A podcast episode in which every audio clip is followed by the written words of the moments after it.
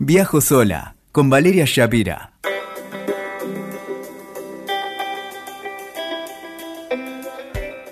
Hoy quiero compartirte mi viaje más reciente a la República de Córdoba, aunque en honor a la verdad debería decir a algunos lugares cercanos a la capital de Córdoba, porque la provincia está sobrada en oferta turística para todos los gustos, presupuestos y formas de viajar.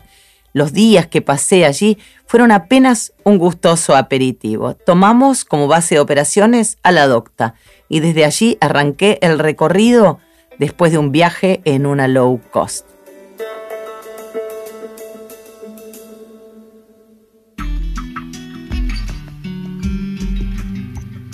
Rodrigo cantaba orgulloso su pertenencia a la ciudad de las mujeres más lindas y se quedaba corto.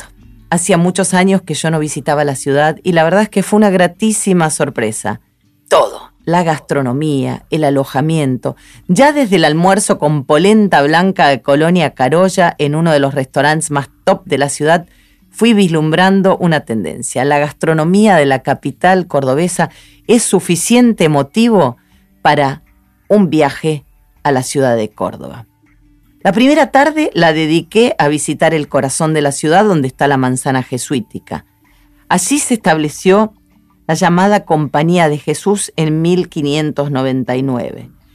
En el 2000, la UNESCO declaró Patrimonio Mundial de la Humanidad al complejo que forman la iglesia y la residencia de la Compañía de Jesús, el Colegio Montserrat y el Rectorado de la Universidad Nacional de Córdoba. En esa manzana está la capilla doméstica y el Colegio Máximo que sentó las bases de la futura universidad. A metros de ahí nada más, donde alguna vez estuviera la cárcel del Buen Pastor, hay un paseo cultural y recreativo con aguas danzantes para disfrutar en familia o solo, como dice este podcast. Otra visita impostergable es el Teatro del Libertador San Martín, que es monumento histórico nacional, y el recientemente inaugurado Museo del Cuarteto, que tiene registros audiovisuales y objetos varios que cuentan la historia del cuarteto, desde sus orígenes y su importancia como manifestación cultural.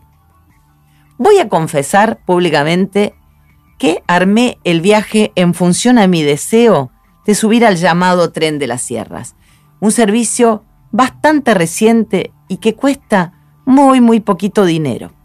El tren sale desde la estación Alta Córdoba, llega a Valle Hermoso y se detiene, entre otras localidades, en La Calera, San Roque y Vialet Macé. La verdad es que no es un servicio para ansiosos, sino para aquellos que quieran tomarse el tiempo para pasear y paladear el paisaje. Es precioso, precioso el recorrido. Desde Valle Hermoso fuimos hasta la cumbre por ruta 38.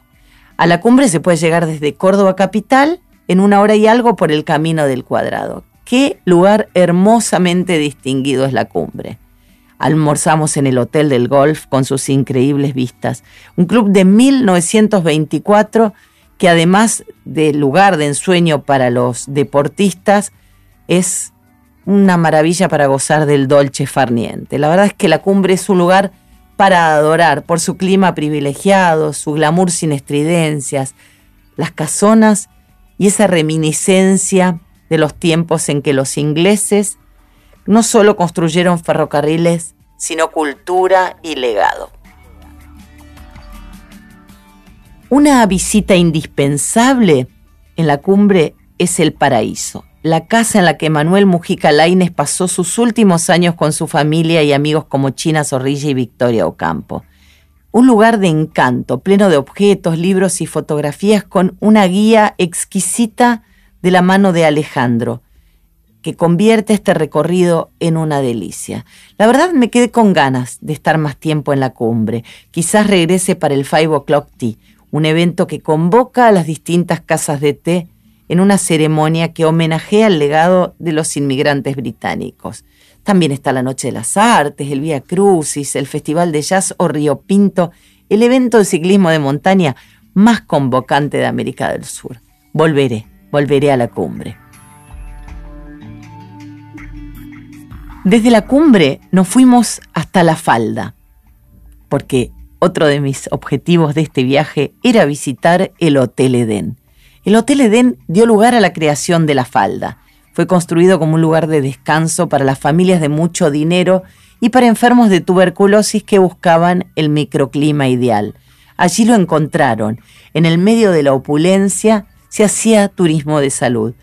Salones de baile fastuosos, mármoles, lavaderos de ropa y hasta una usina eléctrica propia, lujos que para la época eran impensados.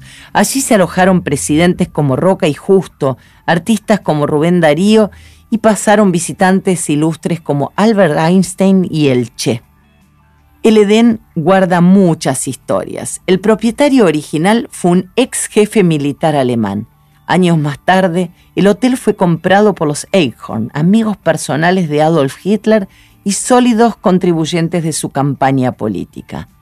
En uno de los salones del hotel se exhibía un retrato rubricado por Hitler y se cuenta que las noches bien regadas de alcohol solían terminar con cantos y loas al régimen nazi. Fue en el Edén que la por entonces adolescente Catalina Gamero, a quien los Eichhorn habían albergado desde pequeña, habría servido varias de sus comidas a Hitler. Al parecer se lo habrían presentado como un primo. El hotel recibe visitas guiadas diurnas y nocturnas y dicen los que allí trabajan que suelen acompañar a los visitantes una niña de otros tiempos y algunos seres sin documento vigente. Por si no te quedó claro, fantasmas que hacen diabluras y que pueden llegar a asustarte.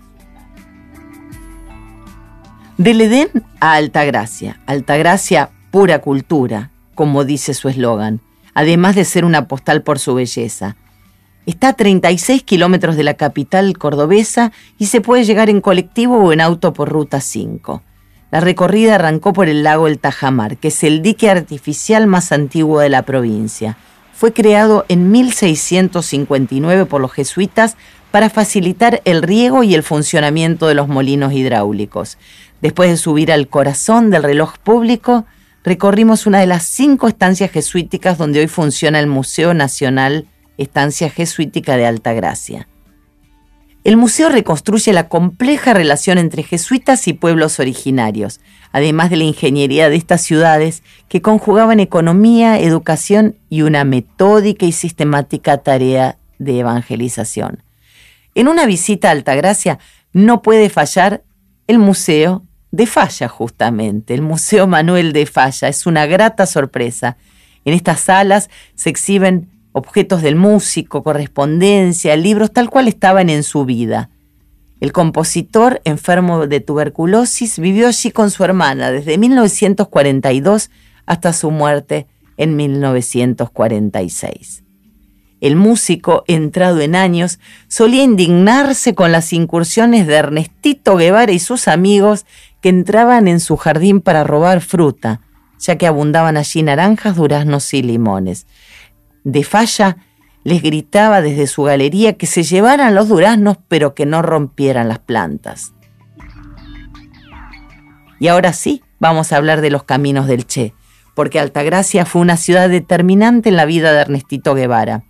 En ese tiempo constitutivo que es la infancia, el Che vivió en la Villa Serrana, el lugar que eligieron sus papás para combatir el asma del chiquito.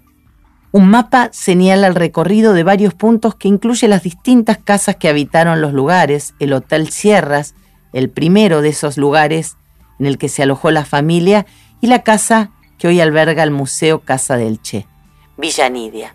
Villanidia es una casona inglesa que edificaron para el personal jerárquico del ferrocarril. Allí vivieron los Guevara durante varios años en la década del 30 y el 40. Alberga documentos históricos y propone un mágico recorrido que te va a hacer tener otra mirada del Che Guevara. Por lo menos fue lo que a mí me sucedió en lo personal. En 2016 el museo fue visitado por Fidel Castro y Hugo Chávez. La despedida fue con una merienda en el potrerillo de la Reta.